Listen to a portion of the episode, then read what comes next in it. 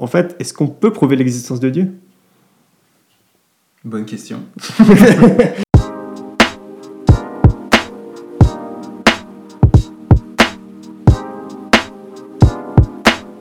ok, bienvenue au premier épisode de Curiosité Podcast. On se lance, aujourd'hui on va parler du rapport entre la foi et la raison. Du coup j'ai avec moi Nano, euh, le philosophe du groupe, qui va nous permettre de nous lancer un peu dans cette grosse conversation euh, entre la philosophie et la théologie, entre les preuves de l'existence de Dieu et la foi euh, du croyant. C'est parti? Ok, aujourd'hui on vit quand même dans une société qui fonctionne beaucoup sur l'évidence, très inspirée par la science. Hein, on peut penser à un certain triomphe de la science, même si bon, les tendances actuelles semblent aussi aller dans un sens inverse. Mais bref, on va quand même dans cette direction de l'évidence. On donne beaucoup d'importance en fait à cet aspect scientifique, à cet aspect de la vérification, à cet aspect tout simplement de la preuve. Aujourd'hui, en fait, pour croire un discours, on a quand même besoin d'évidence, on a quand même besoin de preuves, on a quand même besoin de le justifier. On va quand même remonter un certain débat, un débat qui est, je pense, vieux de facilement quelques siècles, tout simplement les, les preuves de l'existence de Dieu. Et on peut se poser la question, mais en fait, est-ce qu'on peut prouver l'existence de Dieu? Euh, Bonne question. De poser la question, est-ce que j'arrive à prouver l'existence de Dieu? C'est assez fascinant en philo et ça peut être un peu un piège euh, en théologie. Ce qui est intéressant de, comprendre déjà, c'est d'essayer de comprendre qu'est-ce qu'on fait quand on, demande de, prouver l'existence de Dieu. C'est un truc qu'il faut voir, c'est que dans la vie humaine, dans les convictions humaines, il y a très peu de choses qu'on arrive à prouver. T'arrives pas, tu peux, tu peux pas me prouver euh, que t'es pas euh, endormi en ce moment et t'es pas en train de rêver cette conversation. Euh, tu peux pas me prouver euh, que l'amour euh, c'est important. Tu peux pas me prouver que vraiment tous les êtres humains ont des droits fondamentaux, une dignité, une valeur qui est égale. Tu, tu vois, toutes ces choses-là, en fait, les choses les plus importantes de la vie humaine, tu peux pas me les prouver. En tout cas, tu peux pas les prouver à la mode scientifique. Tu peux pas me faire juste une démonstration en laboratoire, euh, une expérimentation où tu vas me démontrer de manière irréfutable avec des expériences qui peuvent être reproductibles dans tous les laboratoires que euh, les femmes euh, ont une égale dignité avec les hommes, que les noirs et les blancs, que j'en sais rien, tu vois. Tous ces trucs qu'on prend pour acquis pourtant, moralement, euh, avec, euh, enfin, dans notre euh, civilisation, on pense que tous les êtres humains sont égaux en droit et en dignité, en tout cas en dignité. et ça, tu peux pas me le prouver. Donc, ce qui est intéressant, c'est de voir que le registre de la croyance en Dieu, il est à la fois tout à fait comme plein d'autres éléments de la vie humaine. Tu peux pas juste démontrer ça de manière irréfutable, euh, de manière définitive. Et en même temps, il est un peu au-delà. Parce que, en fait, quand tu me poses la question de, des preuves de l'existence de Dieu, c'est ce serait quoi une preuve de l'existence de Dieu? Un philosophe, euh, Anthony Flew, qui disait Ah, mais si Dieu, euh, si j'avais une apparition de Dieu dans le ciel qui dit euh, Voilà, je suis Dieu, c'est écrit dans le ciel, bah là au moins ce serait clair. Et moi j'ai envie de dire Attends, si je vois un vieillard dans le ciel, euh, sur les nuages, et c'est écrit euh, Voici Dieu, euh, je vais peut-être me poser des questions, tu vois. Je vais me dire, je crois pas que ce soit vraiment le Dieu de la théologie chrétienne. Euh, le Dieu qui est éternel, qui est euh, l'être à la fondation de toutes choses, qui est omniscient, omnipotent. Je crois pas que Dieu ce soit un objet parmi d'autres dans le monde. Et du coup, je vais pas prouver Dieu de la même façon que je vais prouver l'existence de ces tables ou de ces chaises.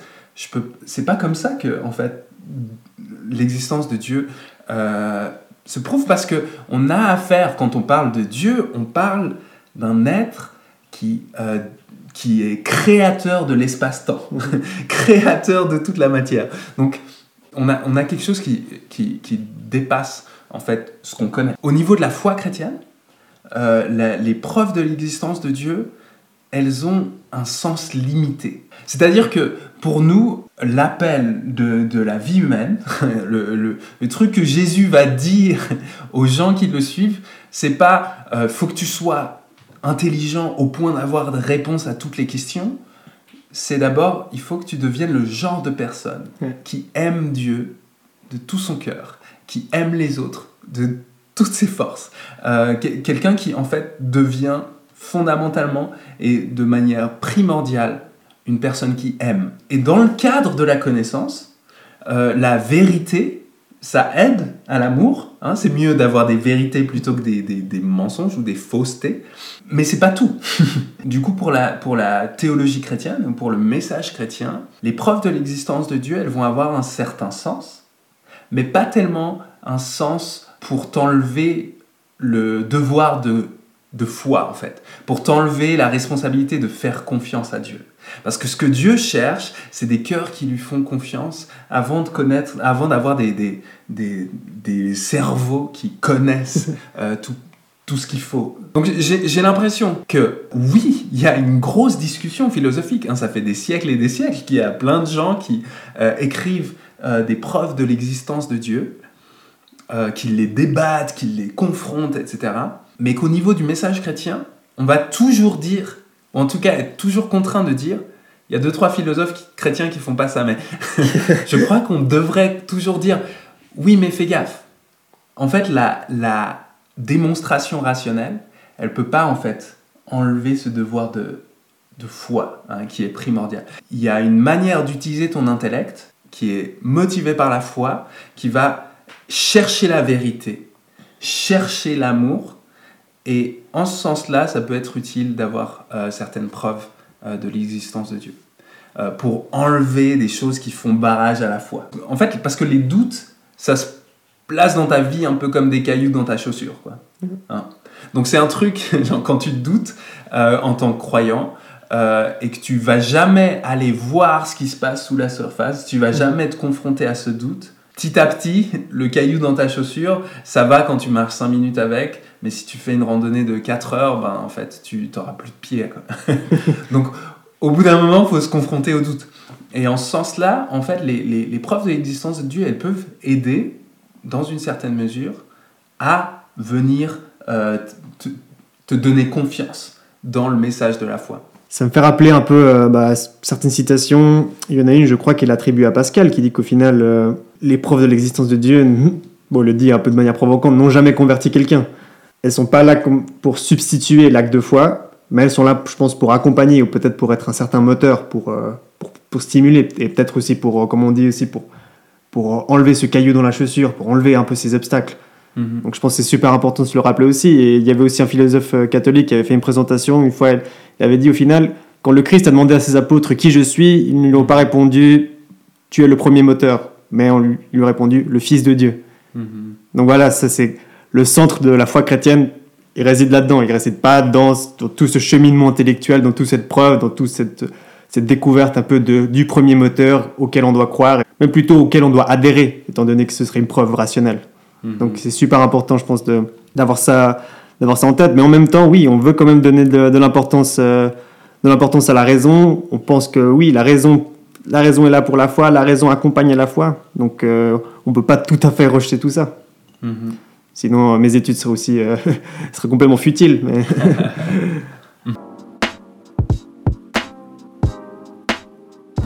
un truc qui est intéressant, c'est quand même que la philo va être assez dans un rapport assez paradoxal hein, avec la, question des preuves de l'existence de Dieu. Hein, parce qu'il fut un temps, il y a, je sais pas, il y a 50 ans, on n'avait plus personne dans les facs de philo qui défendait les preuves de l'existence de Dieu. Hein. Il y en avait peut-être quelques-uns dans les facs de théologie, mais dans les facs de philo, il n'y en avait plus. Et maintenant, en fait, c'est vraiment un truc qu'on voit, il y a une espèce de renaissance de toute la philosophie de la religion, une renaissance de gens qui viennent avec des arguments bien balèzes pour défendre euh, l'existence de Dieu, pour essayer de prouver rationnellement que Dieu existe, que Dieu est comme ci plutôt que comme ça, etc. Donc, donc ça, c'est un truc, c'est un phénomène qui est assez intéressant. C'est que dans l'histoire de la philo euh, va, va, va être aussi euh, travaillé par cette question. Est-ce qu'on peut prouver Dieu? Et euh, il y a eu toute une tendance, euh, notamment avec Kant, hein, qui va dire Ah, mais ça, on ne peut pas faire, c'est au-delà du, du, domaine de la raison.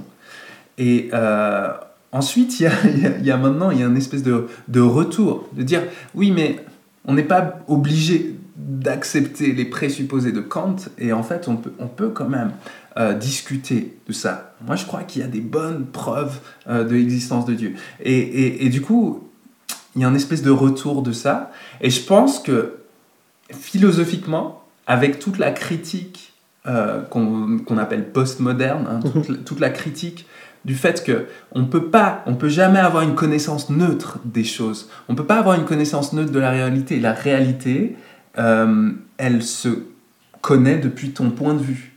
Hein. Donc, tu peux pas donner un argument qui soit valable pour tous les êtres humains à tout temps, etc.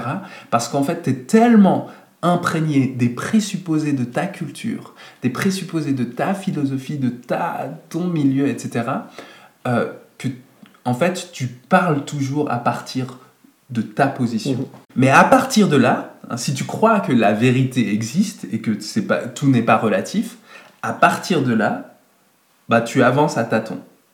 Euh, et du coup, c'est ça un peu que moi j'ai envie de garder comme, mhm. comme approche philosophique en fait de la connaissance de Dieu euh, au niveau rationnel, c'est de dire on peut progresser à tâtons, on peut avoir, on peut se rapprocher de la vérité, mais en fait les grands arguments euh, qui en fait on se, réclament un peu de l'universel, de montrer de, de manière euh, infaillible à tout le monde, malgré l'époque ou le, la vision du monde, euh, j'y crois plus trop. Et, du coup, en fait, c'est plutôt euh, l'enjeu d'une discussion. Essayons de voir ce qui est le plus plausible. Mhm.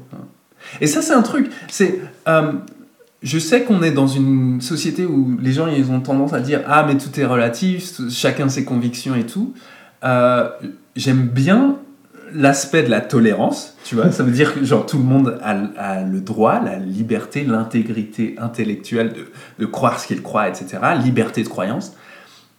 Mais j'ai envie de dire, on a quand même envie d'aller discuter, non? On a quand même envie d'aller d'aller chercher la vérité. Donc je, je, je crois qu'il y, a une limite au tout est relatif, il y a une limite euh, à ça, mais en même temps il y a une vérité derrière qui dit non mais ok, on, on a tous nos déterminations euh, culturelles, contextuelles.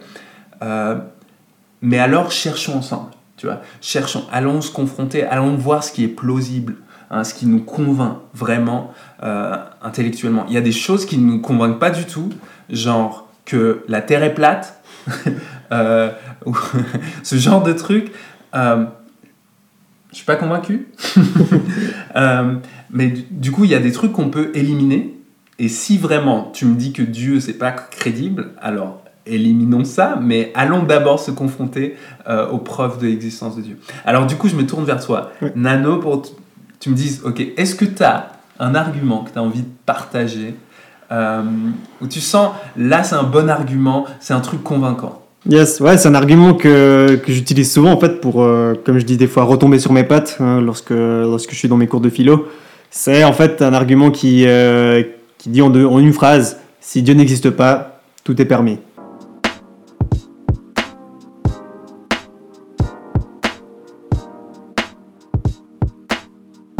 C'est évidemment c'est un peu choc et un peu provoquant que je pense que je peux expliquer un peu plus. Aujourd'hui, en fait, on a énormément de, convictions morales. Hein, bah, tout simplement, tuer c'est mal, voler c'est mal, c'est mal de, de, faire du mal à son prochain. Et je pense même la, la conviction morale qui réunirait le mieux tout ça, ce serait la, fameuse règle d'or, hein, ne pas faire à autrui ce qu'on n'aimerait pas qu'on nous fasse, et vice-versa.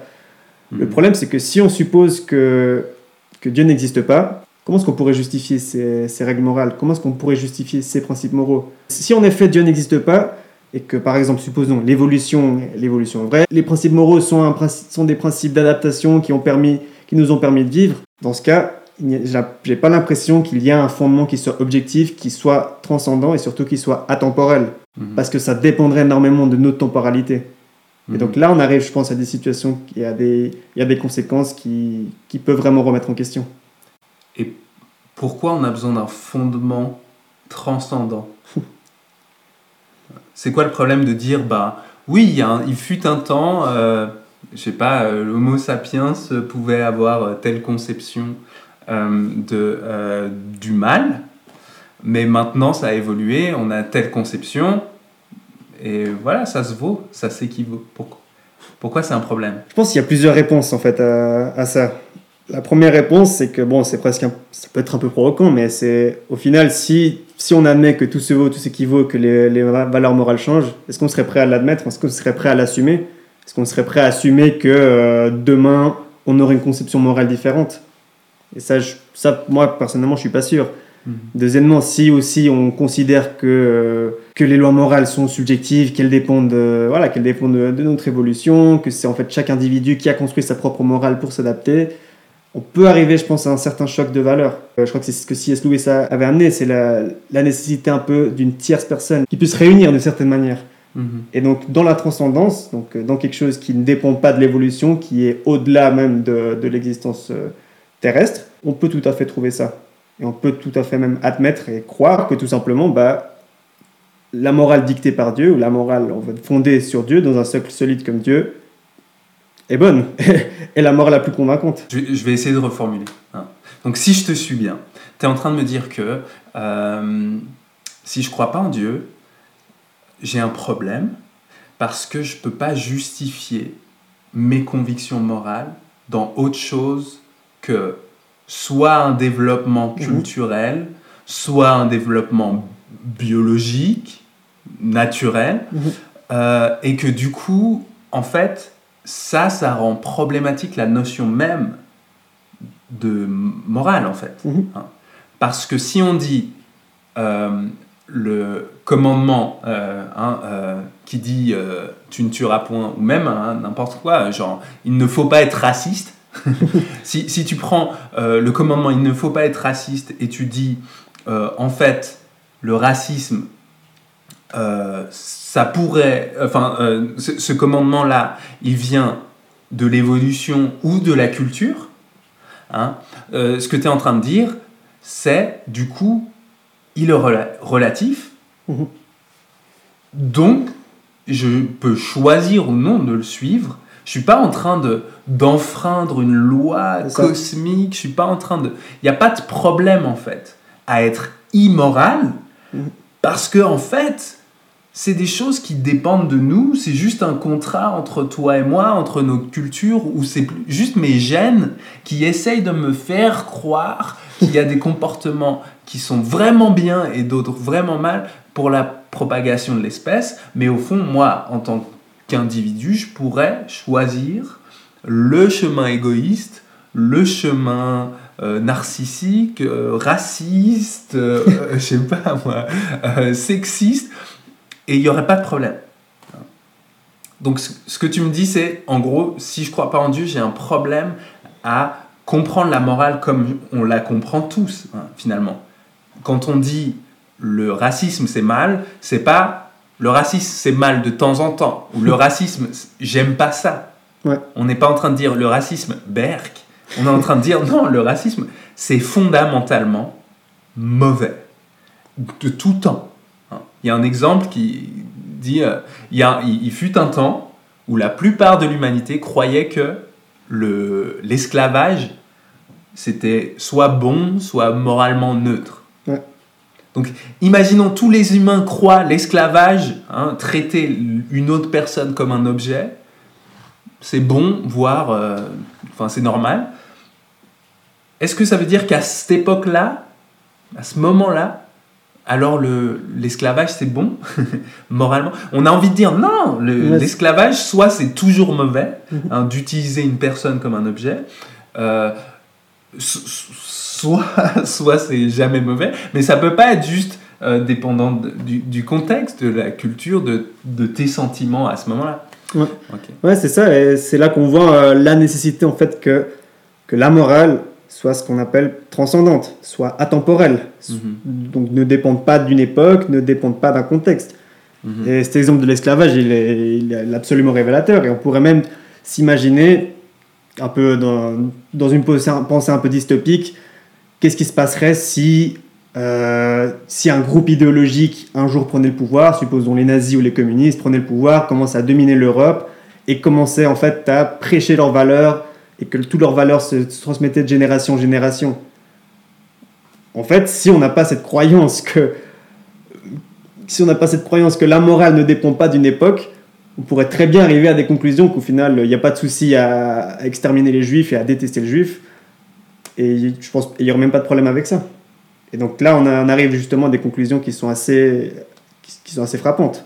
C'est la même expérience de pensée qu'avec l'esclavage, Mhm. c'est-à-dire que du coup, euh, à ce moment-là, on devrait croire que ce que les nazis disent, en ayant convaincu le monde entier, c'est bon. Ouais. Tout à fait. Ok. Mais donc pour toi, si je suis chrétien, je peux quand même croire que la morale change d'une époque à une autre? Je pense tout à fait. Et ça, c'est quand même quelque chose qui, est, qui mérite d'être expliqué, qui peut être un peu technique. C'est que, à mon avis, il y a quand même certains principes moraux voilà, qui sont basiques, qui sont eux immuables. Tout simplement, la dignité humaine, la dignité de mon prochain, le fait d'aimer mon prochain. Ça, je pense, c'est des, c'est des principes moraux qui sont parfaitement, voilà, qui sont, qui sont centraux, transgénérationnels au final, qui de génération en génération peuvent se transmettre. Par contre, c'est tout à fait possible qu'il y ait d'autres valeurs morales, qu'il y ait des, des valeurs morales qui soient peut-être un peu plus précises et qui soient un peu plus relatives à chaque époque, qui, je pense, peuvent tout à fait changer. Mhm. Et on a vu au final, euh, au fil, euh, au fil des années, comme par exemple euh, le rôle de la femme dans l'église a pu changer. Nous, par exemple, dans notre église, on admet qu'une femme puisse prêcher. À l'époque, et dans d'autres générations, même dans d'autres euh, dans d'autres cultures, aujourd'hui, c'est impensable tout ça. Mhm. Donc, euh, en tant que chrétien, c'est intéressant de réaliser que, à la fois, il y a des valeurs morales qui, qui, qui sont immuables et qui, qui sont, j'ai envie de dire, presque intouchables, mais il y a quand même certaines valeurs morales qui peuvent être relatives, qui peuvent dépendre aussi de- d'une certaine, euh, d'une Ok. certaine culture. Donc, on pourrait évoluer dans notre connaissance de la morale. Hein, on pourrait euh, grandir en tant qu'espèce humaine dans notre connaissance de ce qui est bon et ce qui est mal. Alors, ça dépend aussi de ce que tu veux dire par ce qui est bon et ce qui est mal. Mhm. Parce que là, de nouveau, si on retombe dans, la, dans des conceptions morales qui dépendent plus d'une culture, bah, en soi, on peut pas dire, on peut pas arriver à des conclusions que euh, telle chose euh, qui dépend d'une culture c'est bon et telle autre chose c'est mauvais. Par contre, si on, si on parle de conceptions morales beaucoup plus basiques, comme voilà l'am- l'amour du prochain, euh, faire ce qu'on aimerait qu'on nous fasse, ah oui, je pense tout à fait qu'on peut grandir en connaissance. On peut grandir en connaissance, on peut, en fait, à l'aide de Dieu, je pense même qu'on arrive encore mieux justifier ces principes-là. Du coup, voilà, moi, c'est un peu cet argument qui me permet, de, comme je disais, de retomber sur mes pattes, d'enlever euh, d'enlever le caillou dans ma chaussure lorsque j'en ai un. Mais toi, Ruben, est-ce que est-ce que tu en as un que, que tu aimerais nous, nous proposer? Hmm. Moi, un argument, c'est pas un argument vraiment en fait. Moi, c'est plus une, une approche de la vie. Moi, un truc que j'ai remarqué philosophiquement, surtout avec l'approche de, en fait, qu'on a maintenant euh, en philosophie, d'essayer d'insister sur l'aspect contextuel, puis l'aspect de comment est-ce que les humains font sens de ce qu'ils voient. Ils font sens de ce qu'ils voient, de ce qu'ils vivent en fonction d'histoires. Et on a besoin d'histoires qui viennent expliquer le monde. Euh, et en fait, c'est ça un peu un, un truc qui, moi, me convainc par rapport au christianisme. Euh, c'est que c'est une histoire euh, qui arrive, comme aucune autre histoire que je connaisse, à expliquer le monde.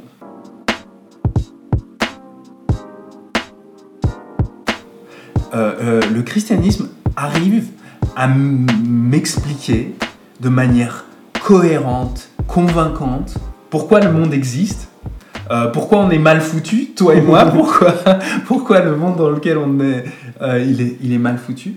Qu'est-ce que je peux espérer de ce monde? Euh, C'est une, histoire euh, qui arrive à faire sens de, mes convictions les plus profondes, l'importance de, l'amour, la valeur, la dignité des êtres humains. Euh, c'est- quelque chose qui arrive en fait à, faire sens de mon expérience du monde. Alors c'est clair, il y a des moments où je j'expérimente pas tout ce que je crois. hein. Il y a des moments où je j'expérimente euh, l'absence de Dieu presque, Mhm. je- j'ai des doutes, enfin voilà, il- toutes sortes de choses.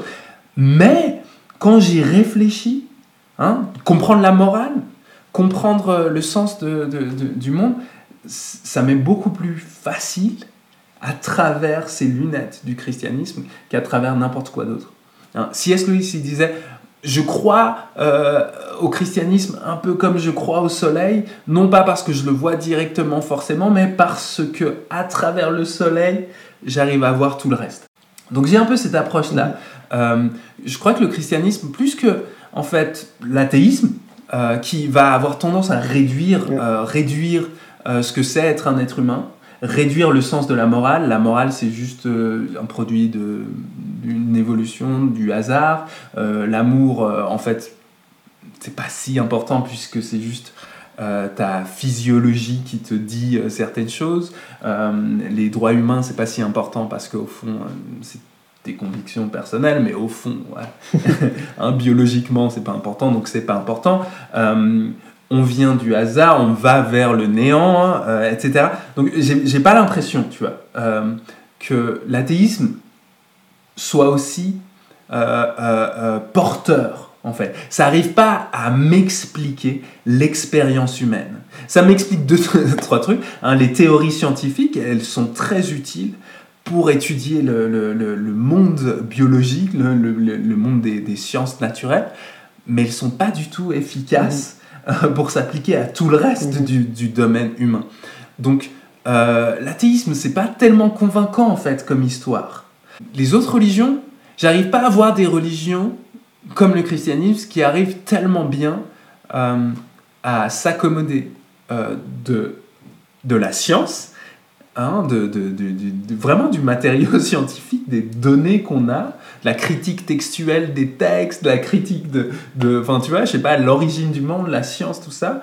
Euh, il y a peu de religions qui arrivent à, me convaincre autant que le christianisme de ah là on a euh, quelque chose qui peut coller. Euh, et j'ai pas envie d'insulter les autres religions. euh, j'ai pas envie de prétendre que je connais, que je suis un expert dans le judaïsme, le bouddhisme, l'hindouisme, l'islam, euh, toutes les religions euh, animistes, etc. Non, c'est pas vrai. Je suis pas un expert là-dedans. Mais pour l'instant, j'ai pas trouvé de raison d'aller chercher ailleurs que dans le christianisme, qui est tellement, tellement efficace en fait pour euh, me montrer pourquoi le monde est tel qu'il est. Mm-hmm puisqu'on parle des autres religions, j'aimerais aussi te poser la question, mais euh, peut-être même dans l'application des autres religions, est-ce que le christianisme n'a pas quelque chose de différent qui fait que, comment dire, ça donne plus envie C'est quelque chose qui répond plus à un cri de l'âme, un cri d'un cœur? Non. oui et non. Non, oui, j'y crois, je suis convaincu parce que je suis chrétien. Euh, mais mon argument, il n'était pas euh, en termes de comparer la valeur spirituelle des autres religions. Euh, parce que là, je pense qu'on rentre dans on rentre dans quelque chose d'assez délicat, tu vois. Euh, je crois effectivement qu'il y a une puissance euh, pour expliquer ce qu'on vit, avec la, notion de péché, la notion de culpabilité, de peur, de crainte de Dieu, de tout ça. Les, les, choses qu'on vit, le mal-être qu'on vit en tant qu'humain, il est bien expliqué par le christianisme mais je ne vais pas prétendre que je suis capable de comparer toutes les religions et de dire ah voilà la théorie mhm. morale chrétienne est plus belle, plus juste que toutes mhm. les autres. Mhm. Il y a effectivement euh, quelque chose qu'on va souvent voir dans les religions du monde, c'est une certaine dose de, de, moralisme. Euh, et le, le, christianisme serait quelque chose qui en fait sort de, de cette tendance-là. C'est-à-dire euh, quand Jésus euh, vient te dire, t'es tout cassé, t'es tout pourri, mais je t'aime.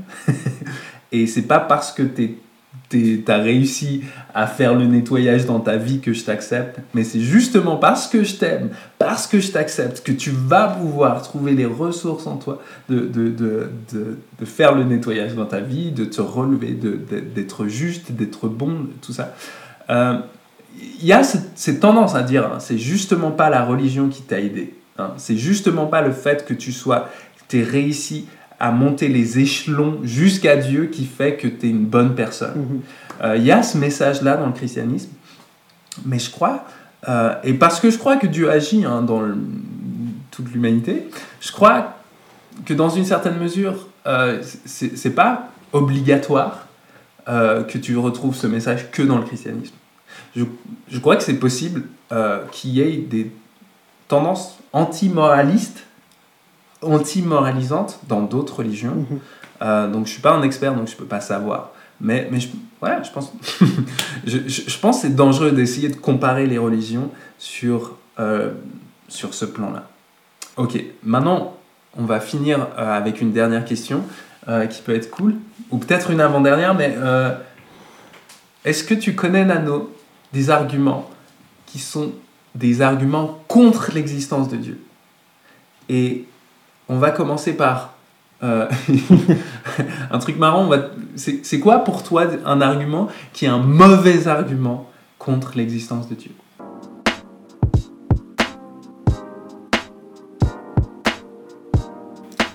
Ouais, bah moi c'est vrai qu'un argument que j'entends souvent, c'est au final, moi je ne crois que en ce que je vois. hein, que moi je crois pas en Dieu parce que je le vois pas, parce que je l'expérimente pas, euh, parce que c'est pas prouvable d'une certaine manière. Bon, on a évoqué, on a évoqué en début, euh, on a évoqué tout au début la difficulté du doute, hein, pardon, la difficulté de la preuve. En fait, lorsqu'on met en avant euh, notre expérience du monde, ce qu'on appelle en, en termes philosophiques notre empirie, c'est assez, assez limitant parce que ça te demanderait presque de devoir faire expérience du monde entier pour pouvoir, pour pouvoir justement arriver à une conclusion vraie. Ça demanderait par exemple qu'il faudrait étudier tous les chats pour euh, prouver, pour dire que tous les chats ont des griffes. Le problème c'est que personne n'arrivera à étudier tous les chats. Donc Mhm. euh, on ne peut pas, on peut pas se limiter à notre empirie, on ne peut pas se limiter seulement à ce, à ce qu'on voit. En gros, si je comprends bien ton argument, c'est enfin ton contre-argument à cet argument, c'est de dire c'est pas comme ça que fonctionne la connaissance. La connaissance, c'est pas juste par la vue, Mhm. pas juste par la démonstration. Euh, c'est plus complexe que ça. C'est beaucoup plus complexe. Maintenant, ce qui peut être aussi peut-être un peu effrayant, c'est que en soi, toute la méthode scientifique, donc la manière dont on a une connaissance en dans, dans les sciences, elle fonctionne de cette manière. Elle fonctionne par, par la vue, par, par, par l'expérimentation, par la confirmation surtout. Et je crois que c'est le, le célèbre penseur Karl Popper qui arrive à une conclusion disant que tous les corbeaux sont noirs jusqu'à ce que je vois un corbeau blanc. Donc ça veut dire que il, laisse ouvert en fait à la possibilité qu'on n'a pas tout vu de la nature et qu'au final on croit, que, tous les corbeaux sont noirs parce que pour l'instant on n'a pas preuve du contraire, mais que ce n'est pas impossible qu'il y ait preuve du contraire. Mhm. Et tu, en veux, tu veux en venir Non, ce que je veux en venir en fait, c'est que euh, bah, tout simplement, et ça, le monde est quand même assez grand et que je pense pas qu'en tant qu'être humain, on a la capacité de, de voir tout le monde entier, de faire l'expérience du, monde en- Ok. de- du monde dans son ensemble. Et je crois même qu'au final, on arrive à des situations dans lesquelles on pourrait même faire un acte de foi envers la science, envers les scientifiques. On se dirait, bon, Ah, eux, c'est des spécialistes, eux, ils ont pris le temps de vérifier. Moi, j'ai pas vérifié, par exemple, que tous les corbeaux sont noirs ou que tous les Mhm. chats ont des griffes. Par contre, je crois aux livres euh, scientifiques, je crois à ce que ces scientifiques disent. Mhm. D'accord. Donc en fait, même dans, la, dans le cas du, de la croyance en Dieu, même le doute ou le, la, le- la négation de l'existence de Dieu, c'est un acte de foi en fait. Mhm. Parce que tu ne l'as pas démontré, tu ne l'as pas posé. Hein. Et comme plein de choses, par exemple, euh, j'ai confiance euh, que ma femme me trompe pas Mhm. je, je peux dire je sais, je sais que ma femme me trompe pas. Bah ça en fait, d'une certaine manière, c'est un acte de foi, mais il est basé sur certains, un certain nombre de, de faits. Du coup, voilà un peu un argument que bon, je trouverais un peu mauvais. Toi, Ruben, est-ce qu'il y a un argument qui te, qui, que tu trouves, tu trouves pas bon quoi? En fait, oui, il y a, un argument que je trouve vraiment mauvais, mais surprenamment, il est aussi assez parlant. C'est un truc que tu retrouves dans les documentaires, euh, les trucs un peu scientifiques. C'est de dire regarde comme l'univers est grand. Regarde comme euh, hein, on voit, il y a tellement, euh, tellement de choses dans l'univers qui dépassent le système solaire, toutes ces galaxies. On voit un univers qui s'agrandit, tous ces milliards d'années-lumière et tout ça.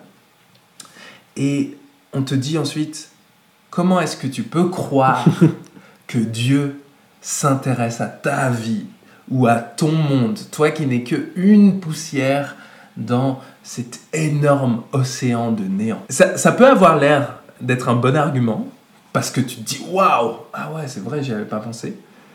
Mais après, si tu essayes de réfléchir philosophiquement à ça, tu te rends compte. Attends, l'argument c'est univers très grand, donc Dieu n'existe pas. Il n'y a, pas de lien logique. L'univers est très grand, donc Dieu n'existe pas. Hein, puisque Dieu, c'est pas un objet dans l'univers. C'est pas un, tu vois, je ne vais pas aller voir si Dieu existe avec un télescope. Euh, Dieu, c'est le fondement de l'existence. C'est celui qui est éternel, de qui tout dépend, créateur de l'espace et du temps. Pourquoi je dois croire que l'espace et le temps doivent être petits pour que Dieu puisse exister. Hein c'est comme si... Euh, enfin, tu, tu, vois, je me, je me, pose la question, ça veut dire quoi hein? Si en gros euh, l'univers était plus petit, alors Dieu serait plus plausible.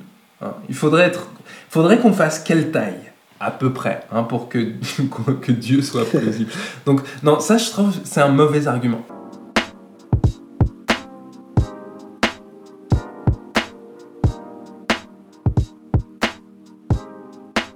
Mais après, il y a, y a des bons arguments. Euh, est-ce que tu arrives à me dire un argument que tu trouves euh, troublant contre l'existence de Dieu? Oui, en effet, je pense que bah, voilà, inévitablement, c'est l'argument le plus délicat. C'est euh, le problème du mal. C'est que forcément, lorsqu'on voit tout le mal qu'il y a, toute la souffrance, on peut se demander mais, mais comment est-ce qu'un Dieu tolérerait ça? Et on peut arriver aussi à des conclusions logiques. Hmm. Si Dieu existe et qu'il est infiniment bon, alors le mal ne devrait pas exister, mais puisque le mal existe, dans ce cas, Dieu n'existe pas. Et je, bah, pense qu'il y a quand même des, il y a eu des situations dans lesquelles on n'a pu arriver à ce genre de conclusions tellement facilement et inévitablement, malheureusement, bah, comme euh, les, camps de concentration à Auschwitz, je me souviens, j'avais fait un voyage d'études. Mon directeur, qui était farouchement athée, nous disait Mais ouais, on a quand même affaire à un Dieu qui est. Euh, qui est extrêmement passif en fait, qui ne répond pas aux prières, qui, qui n'a pas l'air de s'intéresser à la, souffrance, au mal, qui, qui, laisse, qui laisse aller tout ce mal. Et c'est très dur en fait, ce genre de situation, parce que, parce que ce n'est même plus en fait une question logique, c'est surtout un peu c'est une douleur existentielle à laquelle c'est dur de répondre de, mhm. manière vraiment, de manière vraiment convaincante. Ouais, je pense que c'est bien de différencier en fait euh, l'aspect existentiel, de l'aspect juste purement philosophique. Parce que, en fait, quand il y a une souffrance qui te frappe de plein fouet dans la vie, c'est un peu dur de faire juste le raisonnement à ah, pourquoi, euh, comment est-ce que c'est possible, comment est-ce que c'est compatible. Euh, c'est vrai. Hein. Moi, j'ai pas envie de parler, j'ai pas eu beaucoup de souffrance dans ma vie. Euh, donc je sais pas ce qui, qui va m'arriver intellectuellement ou émotionnellement, euh, spirituellement, quand je serai confronté à toute cette souffrance. Et je vais sûrement me poser beaucoup de questions par rapport à la bonté de Dieu, la justice de Dieu, tout ça. Euh, mais intellectuellement, si on laisse de côté, hein, entre parenthèses, oui, enfin, la souffrance des gens, elle est vraie. si on met de côté l'aspect un peu existentiel, comment je peux croire en Dieu qu'il laisse faire ça, euh, vers l'aspect plutôt intellectuel, on pose la question, euh, si Dieu est bon et tout-puissant, le mal ne peut pas exister. Euh, en fait, dans cet argument, il y a un problème. Il y a un problème, c'est quand même qu'il y a une, une, idée cachée derrière.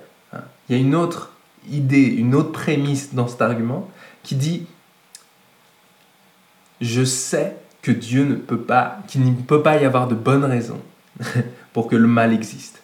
Et ça, c'est peut-être le problème de l'argument. Le problème principal de l'argument, c'est qu'il se base sur l'idée que tu peux savoir pour sûr qu'il euh, n'y a pas de bonne raison à l'existence du mal euh, et de la souffrance. Et, et, du coup, ça, c'est une observation qui a été faite par un philosophe et qui nous libère un peu par rapport à cette question-là et qui nous libère pour nous poser deux, trois questions. Hein. Comment est-ce qu'on peut euh, expliquer ça théologiquement? Comment est-ce qu'on peut comprendre la souffrance? Mais au moins, on sait que on n'est pas obligé de forcément avoir réponse à tout. C'est pas parce que je suis pas capable de dire qu'il y a une justification à la souffrance qu'il y a forcément aucune justification à la souffrance. Mhm. Ah. Tu veux, tu veux réagir? Je, je, je, me, je, je, prends le temps de contempler. Pour nous aussi, en, en, tant que chrétiens, je pense pas non plus qu'on est tout à fait appelé à, à expliquer euh, rationnellement et logiquement pourquoi est-ce que le mal existe. On peut essayer évidemment avec euh, ce genre d'argument, en parlant aussi de la liberté, mais je pense que ce qui, ce qui est au cœur du message chrétien, c'est qu'au final, c'est une célèbre phrase, c'est qu'au final, Jésus n'est pas venu expliquer, euh, expliquer le mal, mais il est venu l'habiter d'une certaine manière. Et moi, un exemple que j'aime souvent reprendre lorsque quelqu'un partage une douleur en, disant mais, mais, pourquoi Dieu a permis ça? Moi, je me demande en fait si Dieu est là. Je reprends l'exemple de, de, la mort de Lazare, par exemple, où bah, tout simplement Jésus pleura. Dieu n'est pas indifférent à ta douleur, au contraire, il est en train de pleurer avec toi, il est en train de souffrir avec toi. Mhm. Donc euh, c'est un peu la réponse aussi que je peux donner, Mhm. qui est évidemment une réponse plus voilà, émotionnelle, existentielle, mais Mhm. qui, qui pour moi est plus, plus centrale au, au message Mhm. chrétien. Ouais, donc avec l'incarnation, hein, cette doctrine-là, on croit que Jésus- Dieu s'est fait humain euh, et du coup pr- il prend sur lui notre souf- souffrance, il prend sur lui notre souffrance, donc il est plein de compassion. Mhm. Et donc, même s'il n'explique pas la souffrance, euh, au moins, on sait qu'il n'est pas mauvais ou injuste, mais au contraire, il est bon et il va en faire quelque chose. Mhm. Donc, ouais, il y a, il y a cette puissance euh, dans le christianisme euh, de donner un sens, même à la souffrance la plus absurde, de dire, mais en fait, peut-être que Dieu euh, nous rejoint dans des souffrances absurdes. Ouais. Donc là, il là, y a quand même un- une, une force explicative. Peut-être mentionner brièvement euh, un, dernier, argu- un dernier argument euh, qui est problématique pour moi, euh, c'est l'argument de l'absence divine. Hein, il- il- il- on a parlé de plein de preuves de l'existence de Dieu, de tout ça, mais il y a quelque chose qui se passe souvent avec les gens, hein, quelque chose que les gens peuvent dire, c'est moi j'ai prié, moi j'ai cherché Dieu, j'ai demandé à Dieu s'il existait, et il m'a rien montré. Hein. Euh, C'était un vide. Et, ça, c'est quelque chose que des gens peuvent ressentir. hein. J'ai cherché honnêtement, sincèrement Dieu, mais Dieu ne se montre pas. Où est Dieu? Euh, hein, Donc, euh, ça, ça, c'est un problème qui n'est pas tellement intellectuel, mais qui, qui est frappant pour moi. C'est si quelqu'un vient individuellement me poser cette question, je ne saurais pas quoi forcément. Je sais pas forcément quoi répondre. J'ai pas de réponse à Mm. ça. Donc à, à ce niveau-là, c'est pas un, un, un argument en fait philosophique euh, très fort. hein. C'est-à-dire que euh, hein, c'est pas parce que je ne vois pas quelque chose que cette chose n'existe pas. Euh, mais euh, tu peux dire, j'ai des bonnes raisons de croire que si Dieu existait, il se manifesterait à tout le monde qui, qui hein, tous ceux qui le cherchent. Ouais, absolument. Et on peut se dire, ah, mais c'est pas le cas parce qu'il y a machin, il y a, hein, euh, il y a tel, euh, il y a Gaspard qui a cherché Dieu et il n'a pas trouvé Dieu. Hein. Euh, Est-ce que tu as une réflexion par rapport à ça? Voilà, moi-même aussi, j'ai pu vivre euh, ce genre d'expérience. Des fois, en, en priant, on est avec Dieu, pourquoi tu me réponds pas? Euh, Où est-ce que tu es Et une réflexion qu'on qu'on m'a partagée, qui, bon, c'est une image un peu qui, revient souvent, c'est qu'au final, Dieu n'est pas tout à fait comme un sélecteur. c'est pas, il, il réagit pas en fait euh, à- la prière comme le sélecteur réagirait au sou qu'on a mis dedans et au bouton qu'on a appuyé. Mais voilà, on s'adresse, on s'adresse pas à une machine, on s'adresse à une, à une personne tout simplement. On s'adresse à, on s'adresse à Dieu et Dieu euh, est parfaitement libre de répondre tel qu'il le souhaite. Et il y a un truc aussi dans la, conception qu'on a du cœur humain en tant que chrétien. On a cette idée que euh, c'est pas clair euh, ce qui se passe dans ton cœur. Euh, Il y, a- cette notion que notre rapport à la vérité, notre rapport à la vérité dans le monde, mais le rapport à la vérité en nous-mêmes, il est troublé hein, par ce, truc, cette force de destruction qu'on appelle le péché, la mort, etc. Euh, donc il y a un truc, c'est que même quand tu cherches, hein, quand tu dis moi je cherche Dieu, euh, c'est pas évident que tu cherches Dieu.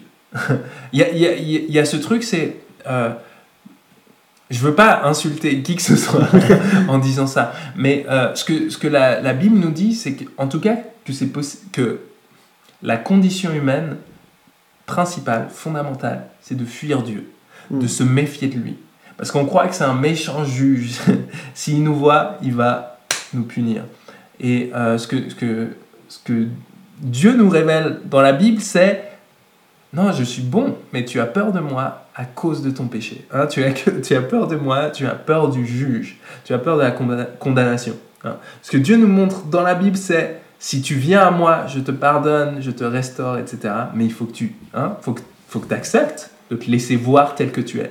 Faut que tu acceptes de te laisser voir comme petit, insignifiant, pécheur, tout cassé, tout foutu. euh, T'acceptes de dire j'ai j'ai ruiné ma vie, j'ai- j'ai fait ce qui était mal. Et ça, en fait, c'est un truc qu'on n'a pas envie de faire en tant qu'humain. Et du coup, il y a cette, cette idée, en fait, dans la Bible, de dire on fuit Dieu. Euh, donc même quand je dis je cherche Dieu, même si je vais à l'église, même si j'essaye de faire des bonnes actions, même tout ça, en fait, même dans ce processus-là, je peux être en train de fuir Dieu. Donc il y a cette idée quand même qui nous dit que cet argument, il paraît hyper fort, mais c'est possible euh, que tu saches pas vraiment ce qui se passe dans ton Mhm. cœur quand tu dis je cherche Dieu. Donc voilà, c'est quelques pistes de, de réflexion sur des arguments qu'on trouve euh, forts, Ouais. euh, troublants, problématiques. Euh, mais voilà, laissez-nous vos réflexions, vos questions, là où vous pensez que vous avez des arguments pour l'existence de Dieu, contre l'existence de Dieu, si vous avez des réflexions par rapport à ça, on est preneur. Si vous avez des réflexions sur des sujets qu'il faudrait qu'on traite dans le podcast, on est preneur aussi. Et euh, voilà, euh, partagez euh, si vous trouvez que c'est pertinent. Et puis, on se revoit la prochaine fois. Yes, à plus.